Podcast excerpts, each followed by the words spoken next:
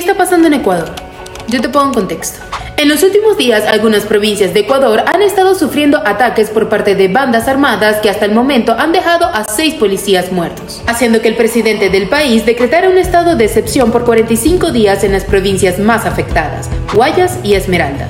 Este toque de queda prohíbe que las personas se movilicen dentro de los horarios establecidos, que van desde las 9 de la noche hasta las 5 de la mañana. Pero, ¿cómo fue que comenzó todo este enfrentamiento?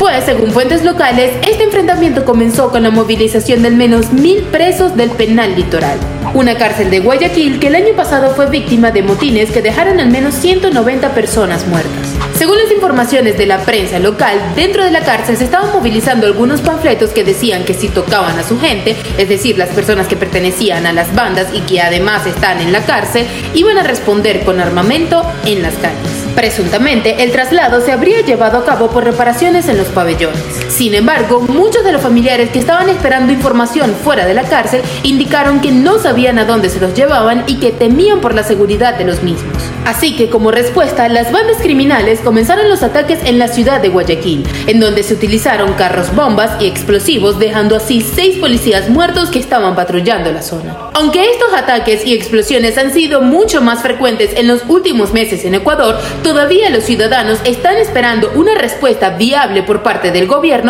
para que termine de una vez por todas con la violencia en el país.